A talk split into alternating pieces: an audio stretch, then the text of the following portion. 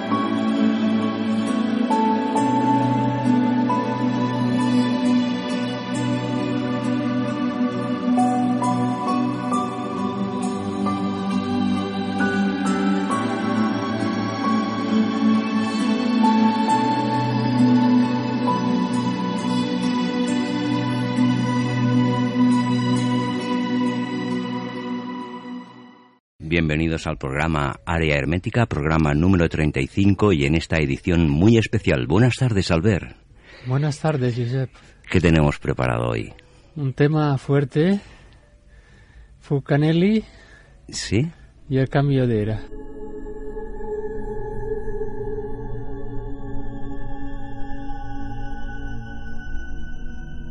Funcanelli, notable físico nuclear y gran alquimista francés, autor de dos valiosísimas obras de alquimia, El misterio de las catedrales, cuya primera edición se publicó en el año 1926, y Las moradas filosofales en el año 1930, y que contiene los secretos de la gran obra. Eugène Cancelier, su discípulo, quien alcanza el Donum Dei, ha consumado la gran obra y alcanzado la inmortalidad. Eugène Cancelier, en su prólogo a la segunda edición del Misterio de las Catedrales, dice, cuando escribió el Misterio de las Catedrales en 1922, Funcanelli no había recibido el don de Dios, y en el prefacio de la primera edición, con fecha de octubre de 1925, dice Cancelier, desde mucho tiempo ya el autor de este libro no está más entre nosotros, porque lo que se entiende que entre 1922 y 1925 el maestro Funcanelli recibió el Donum Dei. Posteriormente su obra Las moradas filosofales fue publicada en 1930. Desde entonces, Funcanelli se perdió en el misterio. En 1937, Jacques Berger, asistente del físico nuclear André Hellbronner, se entrevistó con Funcanelli. El contenido de esta entrevista lo podrá conocer en Los secretos de la alquimia. En 1953, Louis Pauwels, autor de la obra El retorno de los brujos, tuvo una certeza de haber encontrado a Funcanelli en un café de París.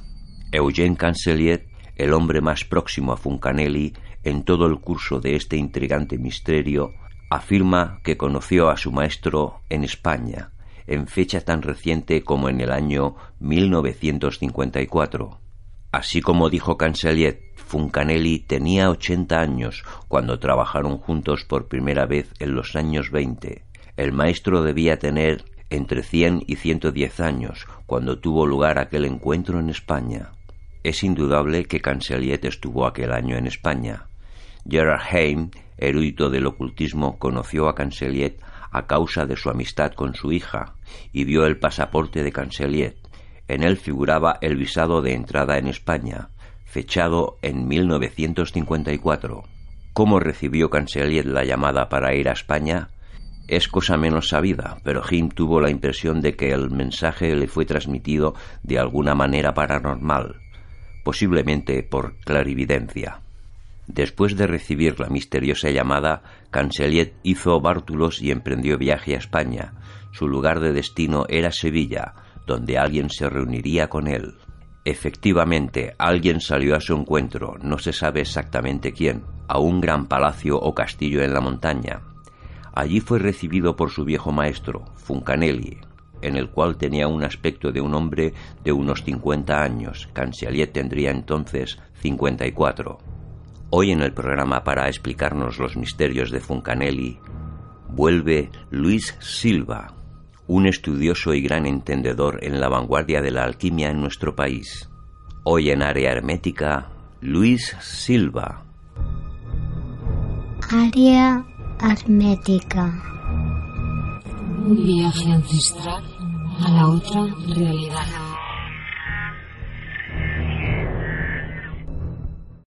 Y con una de las mejores personas y entendidas que han pasado por el programa, Luis Silva. Luis, buenas tardes, bienvenido a Área Hermética. Buenas tardes, ¿qué tal? ¿Cómo estáis?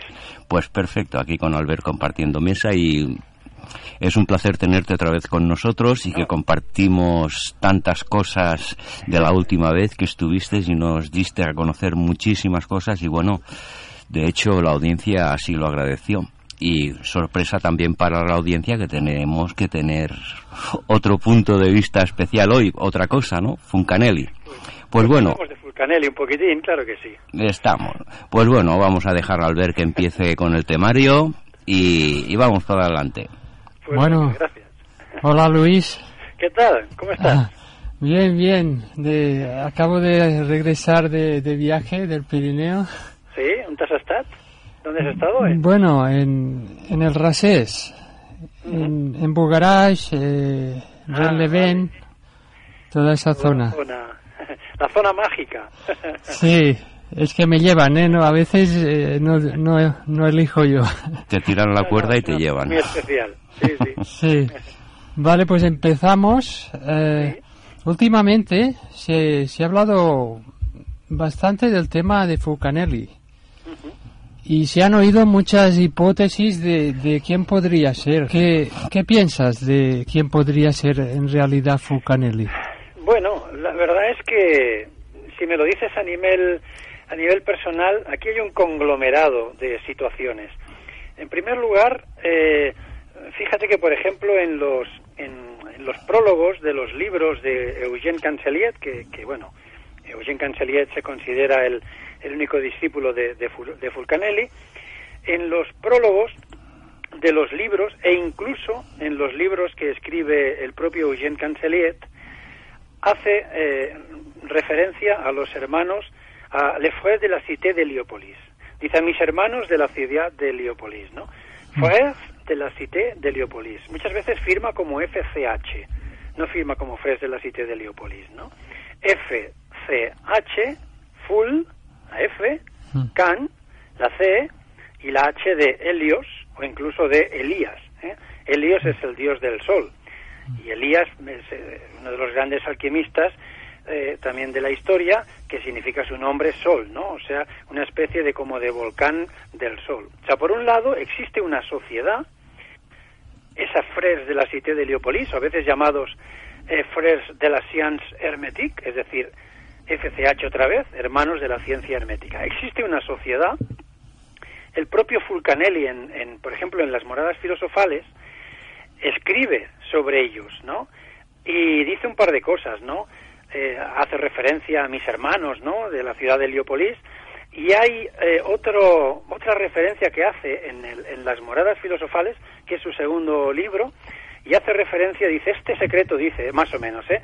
no se puede revelar porque ni Dios me lo autoriza, ni mis hermanos de Heliópolis me lo autorizan. Luego estamos hablando de un conjunto de, de personas, ¿no? Unos hermanos de la ciudad de Heliópolis.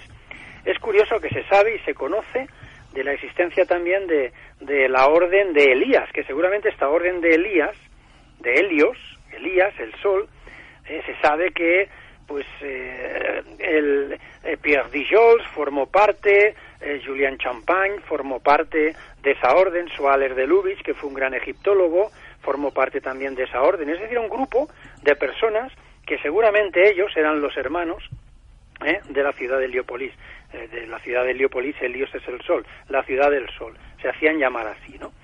Si me preguntas que alguno de ellos pudo haber conseguido la piedra filosofal, seguramente, si me dices quién de estos personajes, pues bueno, la, tenemos la historia de, de Julien eh, Champagne, que, es eh, muy atractiva. Porque, ¿Por qué podría ser Julien Champagne eh, Fulcanelli? Eh, sabemos que Julien Champagne era pintor y es el que hace los dibujos para eh, la, la, la, sobre todo la, el misterio de las catedrales, incluso también las moradas filosofales. Hace los dibujos que ilustran el libro. Pues fíjate, te voy a dar toda una serie de pistas y bueno, y, los, los, que nos escuchan supongo que van a tener las ideas muy claras, ¿no? Yo recuerdo hace años haber buscado, hace años, ¿eh? igual 20 o 25 años, haber buscado en la Biblioteca Nacional Francesa por Internet, que es, eh, P, es PNF FR, me parece que es eh, la, la, dirección para, para buscarlos, cuando entré en la Biblioteca Nacional Francesa buscando los originales del eh, misterio de catedral y, la, el misterio de las catedrales y las moradas filosofales, eh, pues mira por dónde, cuando íbamos a, al depósito legal, eh, pues ponía Pierre Dijols, alias Fulcanelli. como puede ser ya que en el depósito legal eh, de la propia Biblioteca Nacional Francesa aparezca la referencia de Pierre Dijols eh, y, perdón, de Julien Champagne, perdón, como el, el, el, que escribió esa obra y con el seudónimo de Fulcanelli, lo cual no deja de ser curioso. Esas obras fueron robadas, ¿eh? los originales del misterio de las catedrales y las moradas filosofales fueron, fueron robadas. En, al final del de, misterio de las catedrales, en la, en la edición original eh, de 1926, en la edición de 1926, en la última página, mira por dónde aparece un escudo, un escudo heráldico, aparece la figura de un hipocampo, es decir, de un caballito de mar, y un lema debajo que dice Uber campa agna, Uber campa agna, cábala fonética. Fíjate que eh, Julien Champagne se llamaba Jules Hubert Champagne.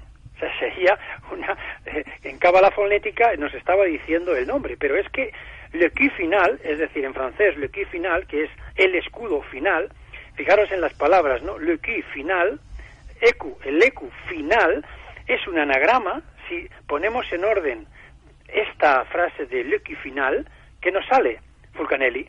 Es decir, casi que nos está diciendo que realmente el que escribió este libro fue no solo el ilustrador ¿eh? del libro, que es eh, el Julien Champagne, sino que también fue el propio eh, escritor, pues eh, eh, Julien Champagne, ¿no? Pero mira por dónde Julien Champagne dice que su maestro fue Pierre Dijols, otro personaje de esta historia. ¿Quién era Pierre eh, Dijols, eh, Albert? Sí, era el, el, el librero, ¿no? El... el... El, librero, exactamente. Sí, de París. Era, era el librero, ¿no? Es decir, hay muchas, hay muchas historias. Por ejemplo, en el año eh, bueno, hablamos de librero, pero que tenía la librería la li de Merveilleux, es decir, la librería de lo maravilloso, un personaje que tenía pues infinidad de libros allí eh, y que además se sabe perfectamente que era un erudito y que había escrito también unas obras muy, muy interesantes, ¿no? Relacionadas también con, con la alquimia, ¿no? en 1930 hay otra historia conocida que eh, eh, eh, el ilustrador Julien Champagne va a visitar a otro de los hermanos de, esta ciudad de Heliópolis, que era Soaler de Lubitsch. ¿Sabes mm. quién era Soaler? Sí, Albert. Un escritor. un escritor, egiptólogo, mm. otro erudito de narices. Mm. escribió sobre mucho sobre Egipto, hizo viajes a Egipto, era un gran conocedor del mundo egipcio. Bueno, pues en 1930, dos años antes de morir, eh, Julien Champagne se va a la casa de Soaler de Lubitsch, en un pueblo que se llama Plan de Gras, que no sé ahora mismo dónde, dónde cae, ¿no? Y mira por dónde le dedica uno de los ejemplares de El misterio de las catedrales y se lo firma, ¿eh? Y se lo dedica, es decir, dedicado a mi discípulo y amigo, le dice, a mi discípulo y amigo Suárez de Lubitsch, en, bueno, en, por muestra de profundo afecto y tal. Y firma, pues, eh, AHS Fulcanelli. Mira por dónde las palabras AHS significan Apostolus Hermeticae Scientiae, es decir, apóstol de la ciencia hermética. Le hace también un retrato, un autorretrato, ese, eh, esa, en esa visita que hacen allí en su casa, como era pintor, y firma como Fulcanelli y se lo da a la familia. ¿eh? Y además dice ser Fulcanelli y lo dice en presencia de la esposa de Suárez de Lubitsch, de la hija de Suárez de Lubitsch, de una sirviente que había allí. Es decir, otro punto para de alguna manera ir descifrando la figura del que, del que sería Fulcanelli. Y le pide un favor eh, eh, Julien Champagne a Suárez de Lubitsch, allí en su casa. Le dice que por favor, y como está enfermo y sabe que le queda poco para, para morirse, que le eh, compre la, la lápida de, de, su tumba, ¿no? Y que le ponga en la lápida la expresión AHS, es decir, apóstol de la ciencia hermética. Fíjate cuántas cosas, ¿no? Que, que podemos, vamos, mm. fíjate, tiene en el, qué curioso, por ejemplo, en nada más abrir el, la primera edición, que supongo que se puede encontrar, al menos yo la bajé desde Internet, lo que es la primera mm. edición de, del Misterio de las Catedrales, que se escribió en 1922, pero se editó en 1926, lo primero que hay es un dibujo, que es el, el frontispicio, es decir, lo primero que te recibe cuando tú hables ese libro.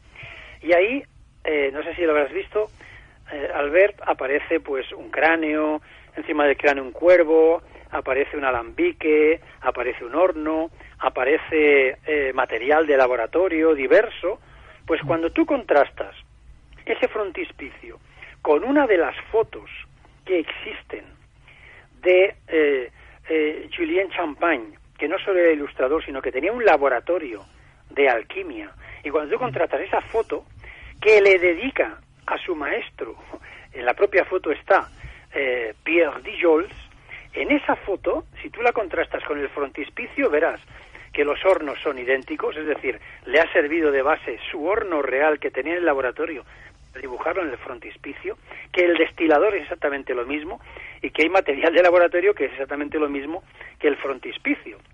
Por tanto, en fin, y encima esa foto está dedicada y se ha conservado porque se la, se la dedicó a, eh, a Pierre eh, Dijols.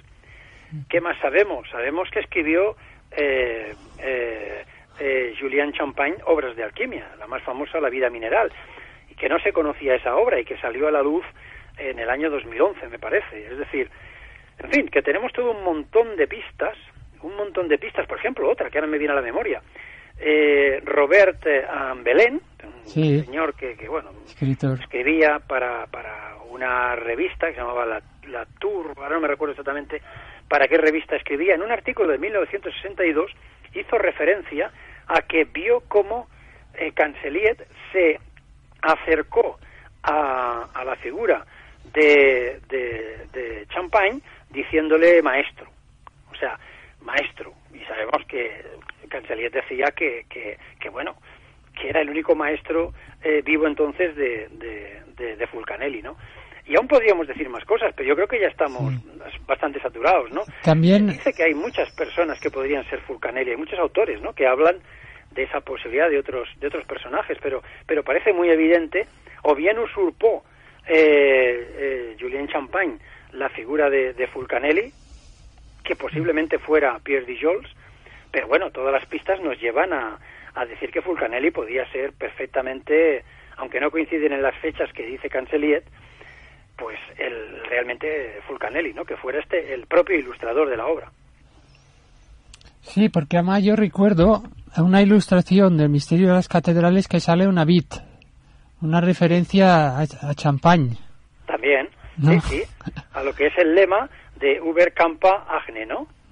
Sí. Ese, ese Uber Campa Agne, ¿no? Pues que, que claro que es, es, en, es, cabalísticamente, ¿no? De alguna manera es su nombre, ¿no? Porque se, lo llamamos eh, Julien Champagne, pero en realidad se llamaba Julien Hubert Champagne, Campagne. Es decir, que es una... ¿eh? Fonéticamente eh, nos está diciendo su nombre. Pero es que además con el equi final ya nos dice que es un anagrama de, de Fulcanelli, del propio Fulcanelli. Ahora, que él se usurpara el nombre de Fulcanelli, eso, eh, ese personaje lo usurpara, mmm, que él dice que su maestro en realidad fue Pierre Dijols. Fue Pierre Dijols y él, eh, los dos, los que hicieron la obra, y al final él puso eh, el nombre haciéndose, pues no sé, diciendo que era él. no lo sé. Podía ser uno de los dos, porque tú Suárez de Lubis lo descartas. Sí, yo lo descarto. a mí con todas las pistas que hay, yo me quedo con... A ver, cuando a veces lees un poco eh, a Pierre Dijols, él escribió Pierre Dijols, por ejemplo, la Chevalerie de Pierre Dijols, hizo también una interpretación del Mutus Liber, tiene un estilo eh, literario a la hora de escribir bastante similar a, a, lo que sería la obra de Fulcanelli. Aunque en la propia obra de Fulcanelli hay diferentes estilos literarios, como si alguna cosa no fuera del mismo autor. Por ejemplo, eh, fíjate por dónde, la cruz cíclica de Endaya, ¿no? Ese capítulo de la cruz cíclica de Endaya, ese capítulo no está en la edición de 1926, la original. Eso sí, se añadió después. Por tanto, ¿quién lo añadió? ¿Sabes? Es decir, oye, ¿Quién, la quién? original no está la cruz cíclica de Endaya. ¿Quién creéis que lo añadió? Pues no lo sé, alguno realmente de la de, del grupo, del círculo. A lo mejor el propio Eugène Canceliet mm. o alguien del grupo. Que eran un grupo, eso está claro. Yo creo que es evidentísimo que eran un grupo. Además, por lo de Fres de la Cité de Heliopolis, ¿no? O la orden de, de los hermanos de Elías, ¿no? Por aquí salían personajes, eh, Luis, bueno, con Pierre Dujols, Aurier sí. Fangerons, el doctor Jaubert, sí. y Olivet Castelot, que, bueno, también los vinculaban. También ha habido diferentes autores que han vinculado pues a toda una serie de personajes, ¿no? Mm, bueno, cada uno aporta sus pruebas. Tenemos incluso, pues, eh, eh, uno de los libros ahora de, eh, no recuerdo el nombre del autor, ¿no? Pero es español, que vincula la figura de Fulcanelli, es uno de los últimos libros que, sí. que han aparecido, con pues, el abuelo del rey emérito Juan Carlos, y aporta una serie de pruebas, digamos, de que podría ser un, un abuelo de, del, del, rey emérito Juan Carlos realmente Fulcanelli. Eh, Javier Corzo se llama mm. el autor. ¿eh? Sí. Y bueno, él hace sus hipótesis, ¿no? basado pues también en, en el supuesto viaje que hizo Eugène Canceliet a Sevilla en los años 50 y que parece ser que se encontró con Fulcanelli, pero rejuvenecido, con una persona distinta que él no supo reconocer en un inicio y fue ese personaje el que le dijo, es que no me conoces. Y entonces cuando se dirigió a él, pues parece ser que lo reconoció y no tenía el aspecto nada que ver con, con lo que él había conocido de una persona mayor, etcétera, etcétera. Por cierto, te cuento al respecto una, una anécdota que yo creo que se puede decir ya, ¿no? Cuando estuve en, estuve en un congreso eh, el año pasado de Lyon. En, en Lyon, un congreso mm. de Lyon, donde pues hubo, pues bueno, estuvimos, eh, en fin, fui invitado para dar una conferencia sobre alquimia con, pues bueno, pues es decir, con prestigiosos alquimistas franceses. Y ahí tuve la ocasión de, pues, de, compartir mesa con Patrick Rivière. Patrick Rivière es otro de los personajes que ha estudiado bastante, pues, eh, lo que podría ser, ¿no? El, el, verdadero, el verdadero Fulcanelli, ¿no? Y entonces él me, me hizo un comentario, que digo una parte del comentario, ¿no? Que me, que me hizo, que eh, le llegó a sus manos una fotografía donde está Eugène Canceliet con dos personas más, que esas dos personas más eran dos alquimistas españoles. Era la fotografía del, una fotografía del viaje que hizo Jean Canceliet aquí a, a Sevilla y que en el fondo de la fotografía aparece un cortijo. Y en ese cortijo era donde vivía ese nuevo Fulcanelli, ¿no? O el renovado, el renovado Fulcanelli.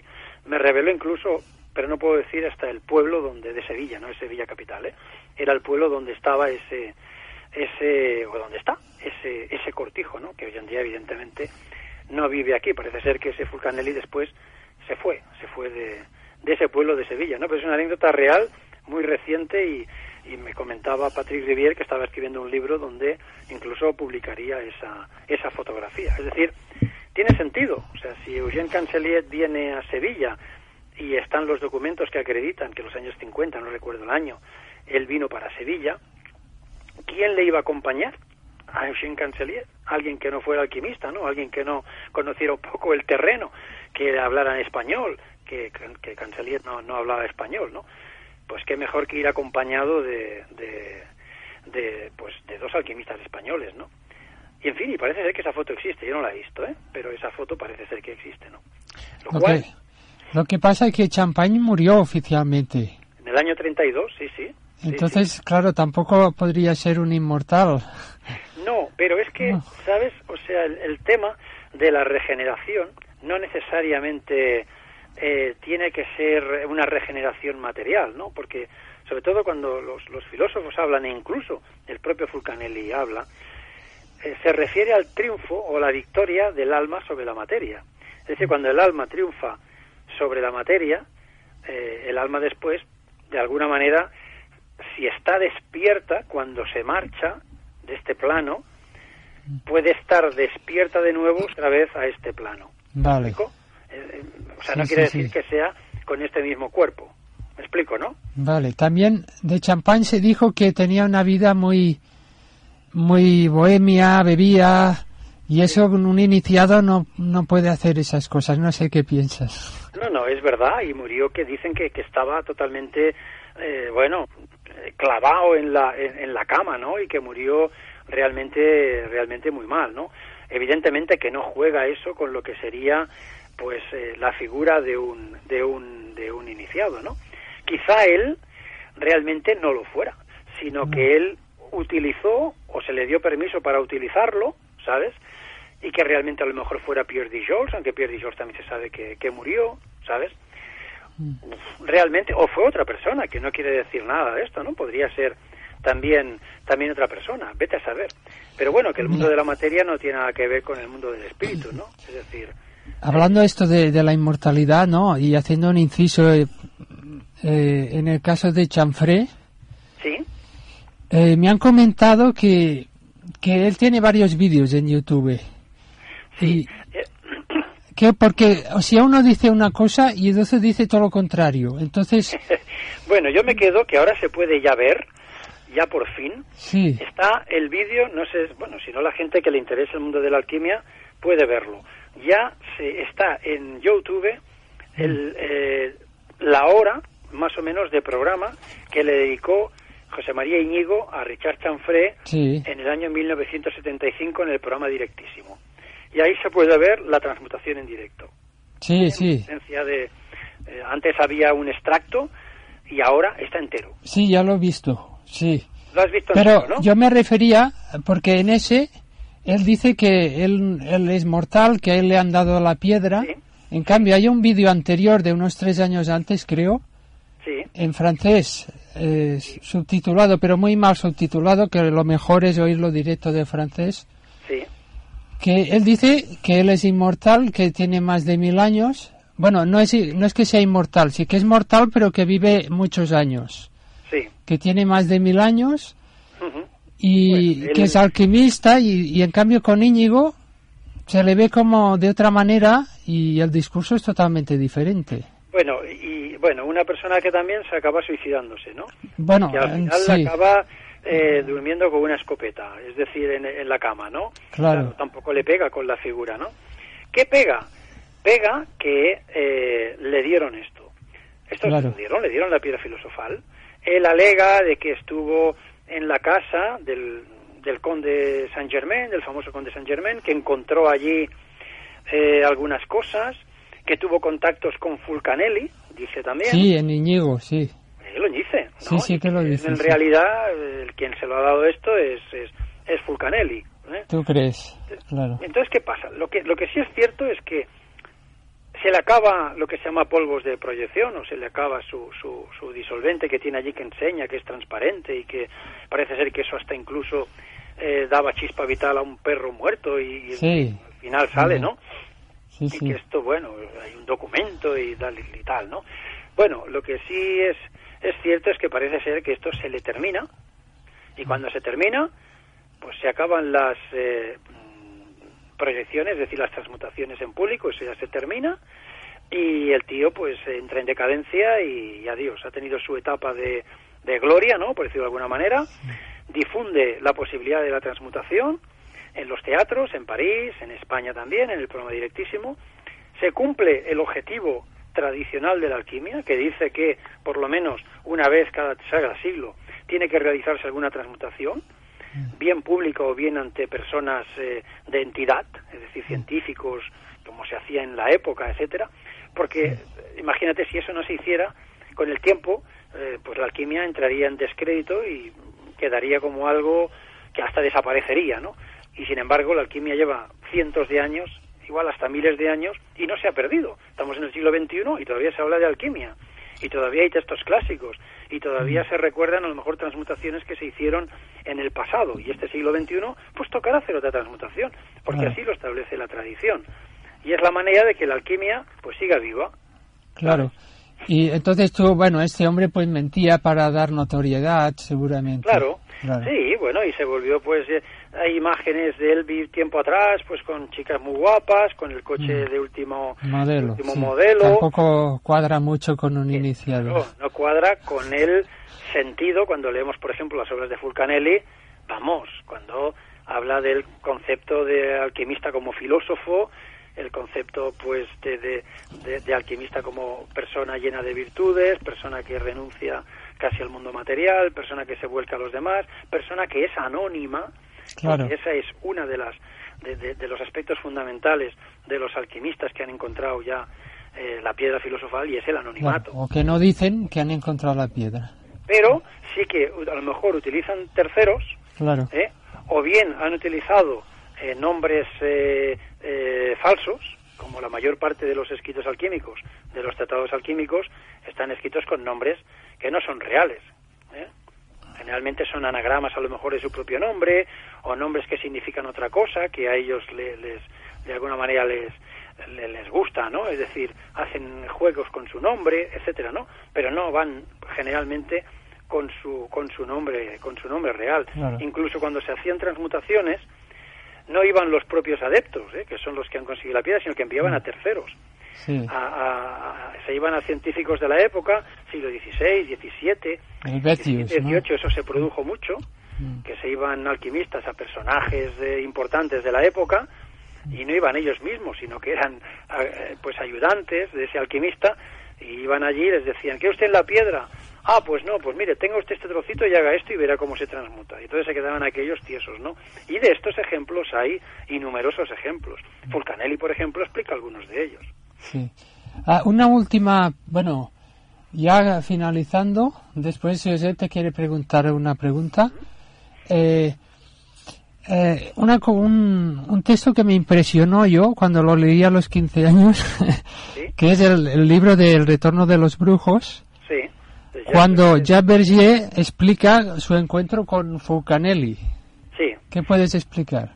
Bueno, él eh, tiene un encuentro con un personaje que le habla de, eh, estamos ahora en, en- en plena, casi, eh, por decirte, la, la- la guerra mundial, es el, el tema de la energía atómica, y va él y dice, ojo con esto, esto es súper peligroso, vigilar lo que estáis haciendo, ¿no?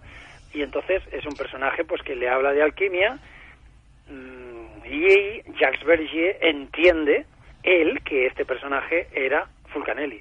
Cree que era Fulcanelli. Igual no lo era, pero él era un apasionado también de la alquimia y seguramente se habría pues leído los, libros de, de, Fulcanelli y él creyó que a lo mejor era Fulcanelli, no lo vamos a negar, pero a lo mejor no lo era, pero sí que tenía, era una persona muy versada en, en, lo que sería la ciencia ya avanzada de la época y le dijo, antes de que se vieran los peligros de la energía atómica, ya le estaba advirtiendo de que estaban jugando con, con algo realmente muy peligroso. ¿no? De aquí, Jacques Berger tenía su ayudante, André Herbronner, quien tuvo una entrevista con una persona que también decía ser Funcanelli. Claro, es que ¿Me entiendes? ¿Quién te dice que mañana nos salga un libro y te diga, pues el Neo Fulcanelli, ¿no? Firmado por un eh, ah, Fulcanelli, ¿no? Porque ah. hay una técnica que se ha utilizado mucho en el mundo de la alquimia y es que, por ejemplo, hay los lo que se llama pseudos autores, ¿no?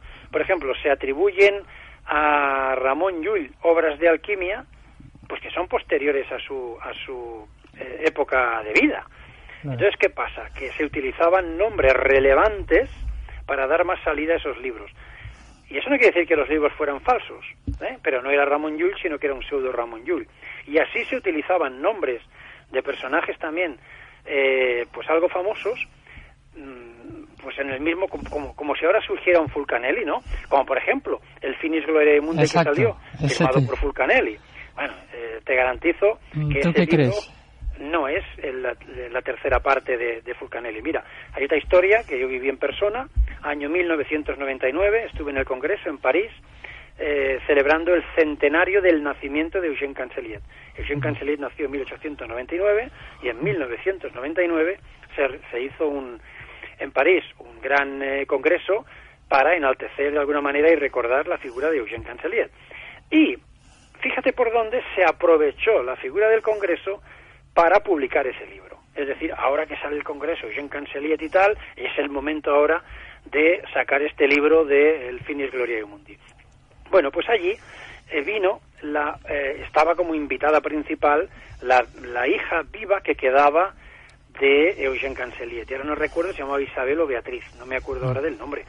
Y me acuerdo que ella dijo, mirad, yo, mi padre, Eugène Canceliet, mi padre me puso el libro eh, del Finis Gloria Mundo entre mis piernas y os puedo garantizar que ese libro que ha salido ahora no tiene nada que ver con el libro que mi padre me puso entre las piernas. Y dice, me sabe muy mal que se utilice la figura del Congreso, que se utilice la figura de mi padre para sacar un libro que es falso.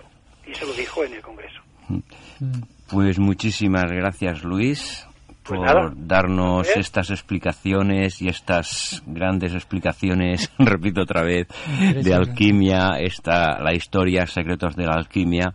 Y aquí al ver con su gran cuestionario, especialmente te queremos agradecer mucho este momento que nos has dedicado y esperamos pronto estar contigo otra vez. Bueno, muchísimas gracias. Ya sabéis que a mí me tenéis bueno, pues Albert y Josep, un abrazo muy grande y a los oyentes pues también, un abrazo también tremendo para ellos. Y una cosa que se me olvidó decirte. Dime. La semana pasada te enviaba a Carlos Ollas que estuvo en el programa un abrazo. sí, ah. Carlos, buen amigo, buena gente, un tío extraordinario tú, la verdad que sí. La verdad que nos lo demostró y su temario y como investigador de campo, gran hombre. Pues muchísimas gracias, Luis. Gracias. Un abrazo muy grande. Otro para ti. Adiós. Nos vemos.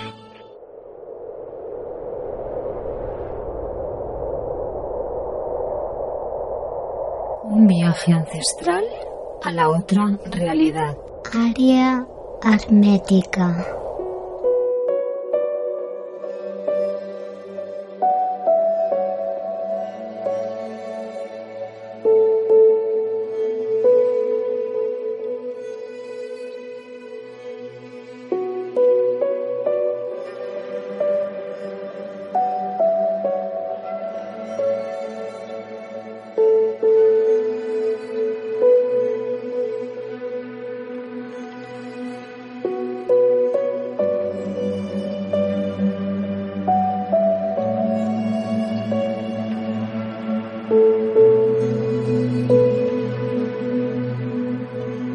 ¿Dónde nos podéis encontrar en redes sociales en el programa Área Hermética, en Facebook el grupo Secrets del Pirineo, en YouTube donde podréis ver vídeos de lugares con misterio es Área Hermética Radio. Nuestra dirección de correo electrónico ariahermeticaradio.com. A través de la FM nos podéis sintonizar en Radio Caldas FM 107.8. Por internet radiocaldasfm.cat y a través de su app.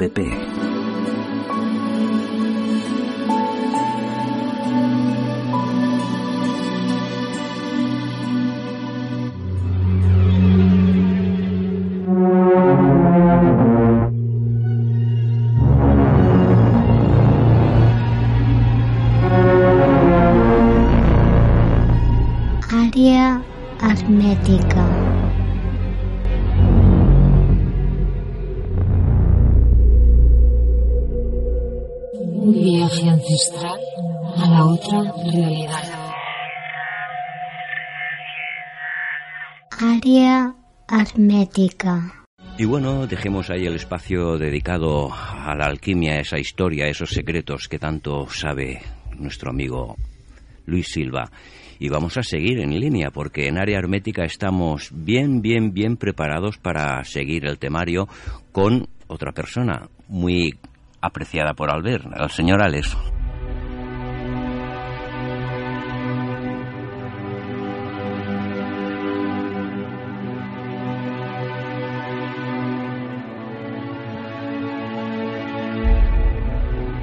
En área hermética, en esta segunda parte, emprendemos un viaje con Alejandro Martínez Torra, en área hermética, un viaje con Funcanelli, un viaje rozando sus códigos, rozando la cábala, todo ese gran conocimiento de Alejandro hoy en área hermética, conociendo su visión desde la nueva era, los códigos de la alquimia con Alejandro Martínez Torra en área hermética.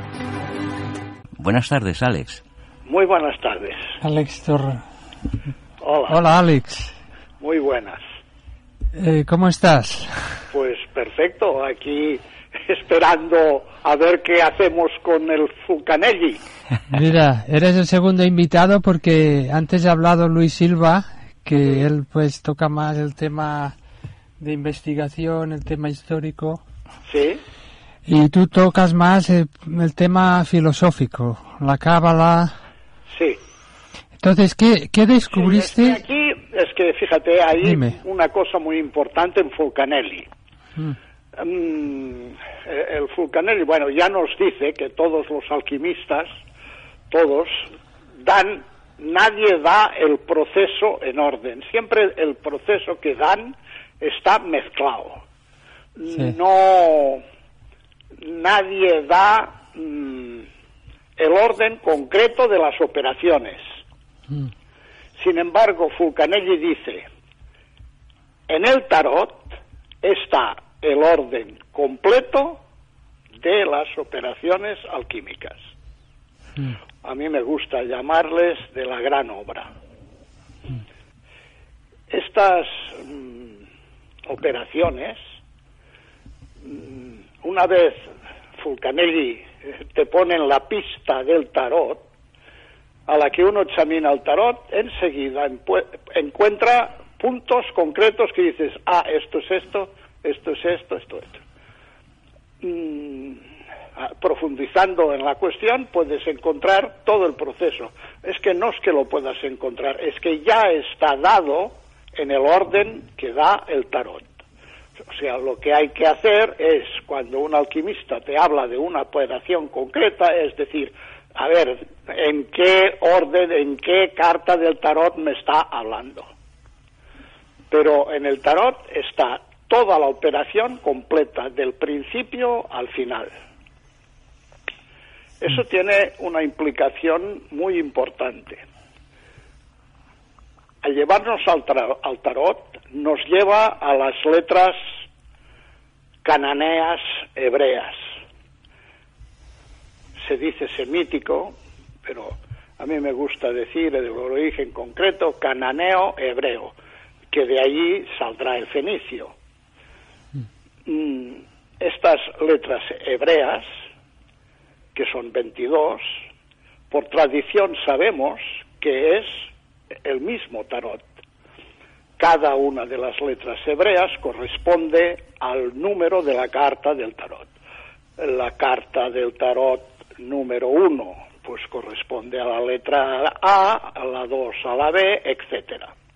O sea que ya nos traslada de, ya nos han, encontramos trasladados del tarot a lo que es la cábala. Y ahí ya nos encontramos con un hecho concreto.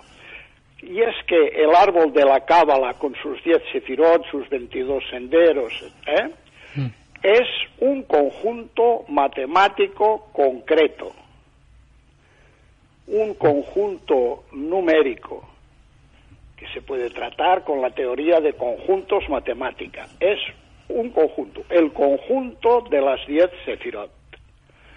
Este conjunto, dicen, tiene un subconjunto que son los enlaces pares que pueden trazarse entre estas 10 sefirot. De estos pares, pares que pueden trazarse, hay 22 que son las 22 letras. Mm, pero esto nos coloca mm, cada sendero, a esto le llaman senderos, a esos enlaces, por ejemplo, de la Sefira 1 a la Sefira 2, está el sendero 1, que es Aleph, y que el sendero es una cosa y las Sefirot son otras. Las Sefirot son puntos en el espacio concretos, en cambio los senderos son enlaces entre estas 10 Sefirot. Pero todo esto es matemático, es numérico. Mm, una vez entrado ahí, mm, la cuestión matemática te impide navegar y perderte. El número es el norte. No se puede alterar, no se pueden alterar las colocaciones, es algo concreto. Y ahí es donde entramos en, eh, en otro ámbito, que es el ámbito, mm, digámoslo simplemente, sagrado, que es el concepto que tiene todo alquimista, alquimista, no alquimista, todo el que está en la gran obra como estaba Fulcanelli Fulcanelli, eh, cuando escribe las moradas filosofales, ha concluido la obra, sabe de qué habla, sabe, sabe em, lo que dice, mm. aunque lo que dice y lo que habla es alegórico, siempre se trata el asunto de manera alegórica. Se dice mercurio que no es mercurio, se dice azufre que no tiene nada que ver con el azufre, etcétera, etcétera. Es un lenguaje alegórico, analógico, igual que ocurre con los cuatro elementos. Decimos fuego, agua, aire y tierra pero los cuatro elementos no son ni fuego, ni agua, ni aire, ni tierra. Son una cosa abstracta, matemática, que en principio no tiene nombre. para ponerle un nombre y ver la relación, pues le ponemos fuego, agua, aire y tierra. Toda esa explicación alegórica, que eh, es la gran obra, siempre se habla en alegoría, en, argot, en lenguaje figurado, nunca se nombra la cosa en sí, porque realmente la cosa en sí de la que se trata no tiene nombre ni sabemos el nombre, pero tiene unas relaciones que se pueden establecer poniéndole un, un, lenguaje alegórico, un lenguaje simulado, un argot. Aquí es donde la gran obra adquiere otro, otro nivel, otra categoría. Todo lo que dice Fulcanelli es cierto, sirve, es correcto, pero tiene un aguante matemático. Esto es lo que aquí es donde está la cuestión. Eh, entonces, eh, ¿tú crees que la alquimia es un proceso espiritual o es un proceso físico? Es un proceso espiritual que puede tener efectos físicos, porque todo el físico es un efecto de otro mundo que no es físico, Claro. al que llamamos espiritual, La causa. la causa. No es que el mundo físico cause al más allá, no, no, el más allá, lo que no se Claro. ve, lo trascendente, causa al mundo físico. Claro. con la gran obra, si se entra en el manejo de la cuestión, puedes alterar el mundo físico. Pero el espiritual es, es, es necesario, que solo actuando desde el físico no logras a la gran obra. Físico no logras a la gran No obra. es que solo, no es que sea necesario, es que es esto, es lo que es. O sea, la gran obra es psíquica porque es la palabra que más entendemos ahí, aunque la, la palabra psíquica eh, es la parte inferior de lo espiritual, pero bueno, para entendernos. Pero se trata de manejar ese mundo causal y poder intervenir en el mundo físico. Por lo tanto, Claro. que produce efectos físicos y podríamos decir, no tengo nada que objetar cuando se dice que se puede convertir el plomo en oro. Sí, esto, esto lo dice en el eh, Jacques Bergier en su libro, con supu- supuestamente habla con Fulcanelli y Cancelier, ¿o quién me dice? no, Jacques Bergier en el Retorno de los Brujos Sí, sí, sí, sí. habla, dice, el secreto de la alquimia existe, hay una manera de manipular lo que la ciencia moderna llama campo de fuerza. Vale. Este campo de fuerza actúa sobre el observador y le coloca en una situación privilegiada frente al universo. Claro. Desde este punto privilegiado tiene acceso a realidades que el espacio y el tiempo, la materia y la energía suelen ocultar- ocultarnos. Completamente de acuerdo. Es lo que nosotros llamamos la gran obra. Claro. Entonces que si en la parte espiritual, entonces, controlar esto claro, es controlar al mundo. exacto, Eh, y, y- y la gran equivocación es enfocar la gran obra como un proceso químico. claro, No, no es así. Aunque un proceso químico, si se conoce las causas y cómo se mueven las causas y cómo se manejan y se ha adquirido ese conocimiento, puede alterarse el proceso químico. claro, porque actúas desde la fuente, Pero claro, es actuar desde arriba, de- Claro. no desde abajo. de lo que lo que hace la biodinámica, actuar desde el astral, el etérico, para que después se traduzca en el físico. Exactamente, Claro. exactamente. Entonces hay que entender bien los conceptos, porque si no es normal que, que la gente no consiga resultados porque no ha entendido, Claro, ¿verdad? claro, claro. Lo que y, y, claro puede parecer en principio desesperen- desesperanzador, porque si, si cuando se habla de, de hacer un experimento químico o de no sé qué, recoger el rocío y recogerlo, exprimir la sábana y de hacer no sé qué, eh, y entonces eso la gente lo ve fácil y lo ve que Sí. se puede hacer y, y la gente se queda enganchado en esto Claro. y no tiene nada que ver. No, y después dice, esto no funciona, es un engaño, y es porque no han entendido la ciencia tradicional cómo funciona. Efectivamente. Y el mismo Tesla lo decía, hemos de prestar atención a los fenómenos no físicos. Ajá, Ahí está la clave. ajá.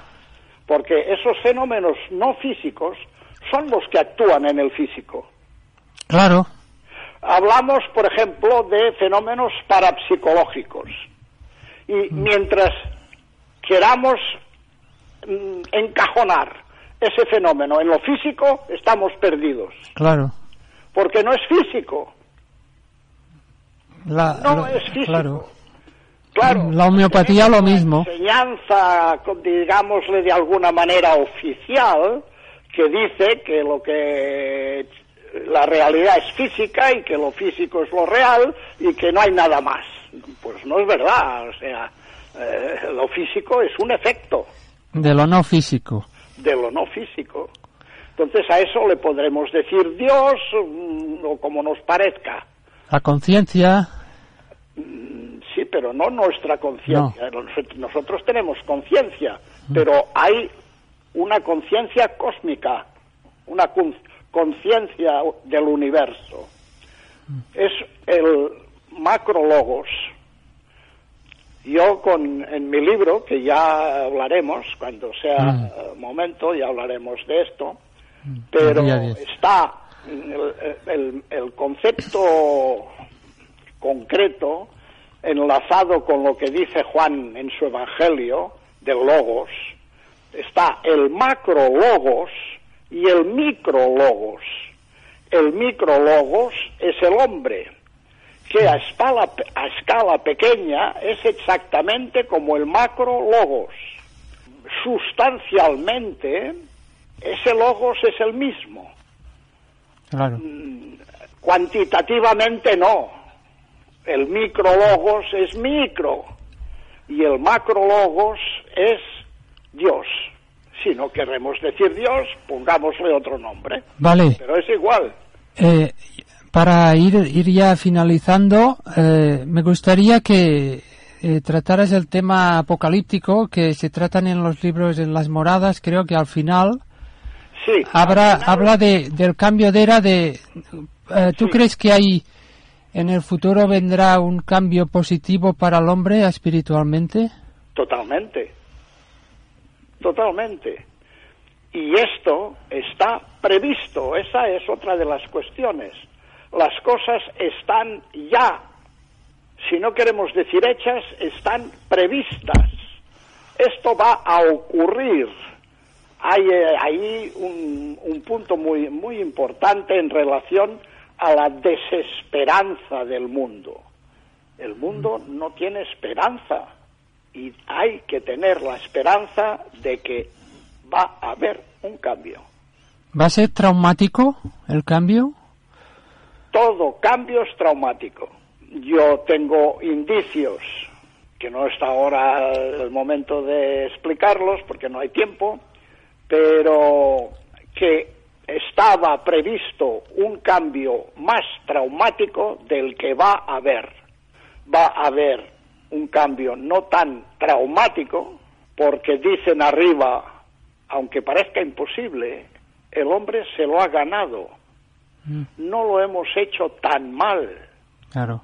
Y va a haber ese cambio, es la, la nueva era, la nueva la era de Acuario, etcétera, etcétera. Eh, más concretamente en el Apocalipsis, pues los mil años del Mesías. O sea, en los que el hombre habrá activado en sí mismo su centro solar crístico áureo. Y esto está en relación con la gran obra. Ese centro solar crístico áureo. Este es el oro de la gran obra. ¿Tú crees, Alex, que ya se empieza a, a palpar este cambio? Totalmente. ¿Sí? Sí. Pues muchísimas gracias. En los minutos nos van consumiendo, Alex. Esperamos tenerte muy pronto para hablar de tu libro. Pues gracias. Y muchísimas gracias por ah. estar con nosotros aquí en Área Hermética. Para el día 13 de, de junio estará en antena el programa y grabaremos el día 10. Ahora era la confusión porque nosotros llevamos un orden. Pues muchísimas gracias, Alex, por pasarte por aquí, por el programa Área Hermética, por compartir esa información tan interesante de tus conocimientos y la audiencia te lo agradecerá. Gracias, Alex. Muy bien. Hasta pronto. Hasta, pronto.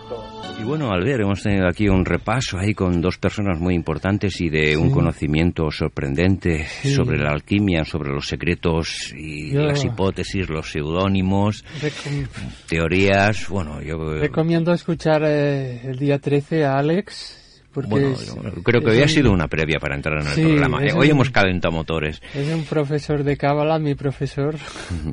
Y por cierto, Luis, bueno, es. ¿Qué vamos Una a decir pasada de Luis? también. Es ya De- eh, gente de la audiencia que ya lo conoce y. Y nos hará de una exclusiva. Sí, sí, ahí tenemos que agradecer todo. Y bueno, pues mm, yo marcho muy contento con la participación doble hoy del programa. O sea, yo creo que ha sido un lujo Ha lo que hemos podido disponer hoy, Albert. hoy. Sí, porque hay cosas que yo tampoco sabía. Pues bueno, poquito a poquito todos crecemos un poco. Siempre hay tiempo para aprender cosas en la vida y poder discernirlas. Siempre. Y bueno, fíjate que cuando, cuando grabamos el programa del, del, del cambio de era, es cuando cre- quemaba Notre Dame.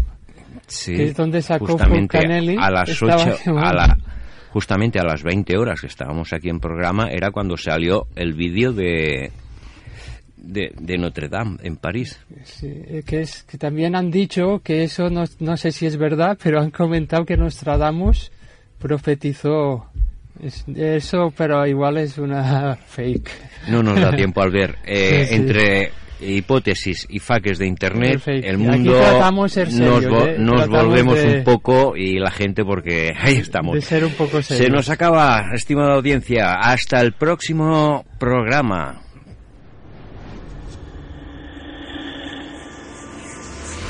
Una recerca d'altres realitats. Àrea hermètica.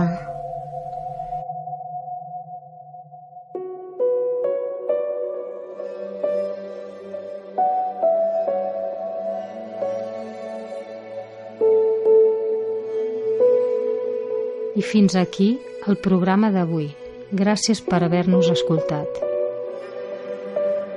Fent un viatge ancestral del nostre origen.